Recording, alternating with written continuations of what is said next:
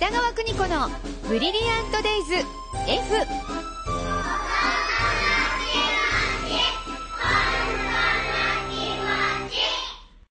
この時間は保育心理士で保育カウンセラー、現在学校法人三高学園札幌子ども専門学校の教員を務める高橋弘樹先生とともに子育ての考え方やコミュニケーション、そして子育てのヒントをお伝えしています。今年最初のこのコーナー、今年も先生よろしくお願いいたします。はいスタジオには高橋先生です。よろしくお願いします。よろしくお願いします。明けましておめでとうございます。先生今年なんかやりたいことありますか？いやーダイエットは引き続きやりたいですね。はい。そういや、なんか一向に。いろんな諸事情がありまして。はい。そうですか。無理せず。よろしくお願いします。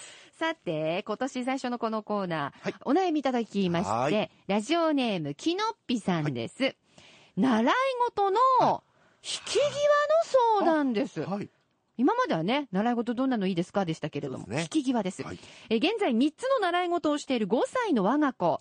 0歳から続けているスイミングは今クロールに差し掛かり、一気に難しくなったのかうん、月1のテストでなかなか合格せずにスランプ時期。英語教室は、英語わからないからひらがなで読みたいとわからないことにストレスを感じ始めているようです。えー、過去もう一つの習字教室は楽しいようです、過去閉じ。せっかく0歳から始めたし、この先絶対に英語必要だし、と私の中で必要と思ってしまっている気がしている習い事。本人はいつやめてもいいモードで休ませると喜びます。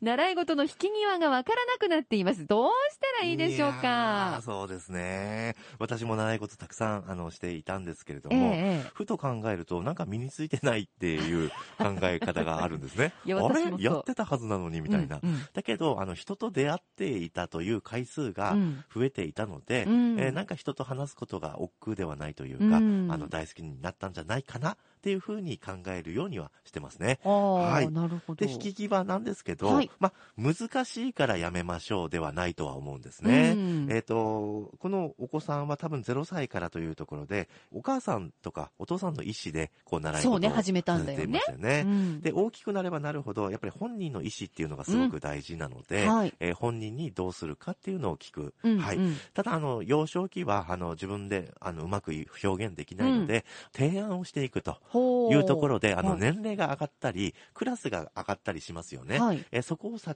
にはい、どうする？っていう更新性をなるほど持っていけるといいんではないかなとは思いまああ、でもすね。習い事ってなんか漠然とはい始めちゃうんですよね。いや、始めちゃいますそう。よね。だけど、こうやってゴールを決めて、はい更新制にしてくれるといいかもしれない。そうですね。うんで、その中で、やっぱり嫌なことをするって、やっぱり、いやー、ストレス。ストレスよはいですよね、はいだから、この暗い気持ちでいる時間っていうのをうん極力減らした方がいいとは思うんですよ。はい。はい。だから、えっ、と、お子さんとお話をしながら、うんじゃあ次、えー小学校上がったらとか、うん小学校2年生になったら、うんどうするっていうんううんところ、こっちの指示ではなくて、うん本人にこう委ねるとうんいうところがまず大事なんじゃないかなとは思いますね。そうですね。はいまあそこまで決めたんだら、じゃあ頑張ってみようかなとかね。はい。うん。で、えっ、と、5歳から12歳ぐらいまでがゴールデンエイジと呼ばれていて、は吸収力がとんでもないんですね。あはいはい。もう大人の比にならないぐらいうんも、ものを覚えるので、はいえーそこで、あの、基礎、基礎は学んでおけば、うん。えーゆくゆく大人になった時に、また、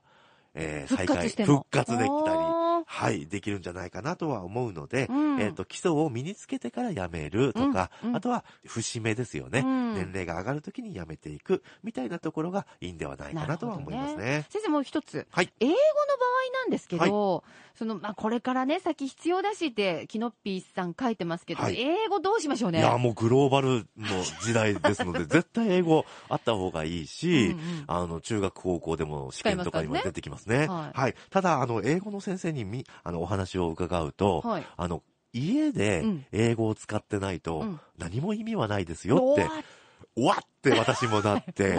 はい。えっ、と、子供たち、あの、日本語を教えてないのに日本語喋れるようになるのは、うん家族が喋っているからですと。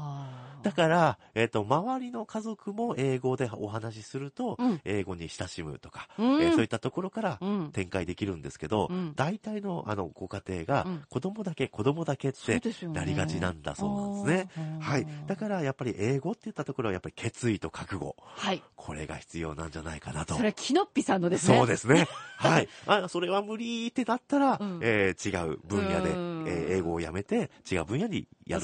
必要があったり。見つかるかも。そうですね。ね。はい。っ。ていうところもあったりしますね。はい。で、私、あの、授業で言葉の授業を教えているので、ええすごく、あの、日本語、この大切さっていうのも、あうんの、学生たちに伝えているので、うんまあ、英語も必要なんですけど、日本語もそうですね。すごく大事なんじゃないかなとは思いますあね。ーそう聞くそもそも自分が何を伝えたいのか、はい何を表現したいのかを日本語でちゃんと話せないとねってなりますね。はい。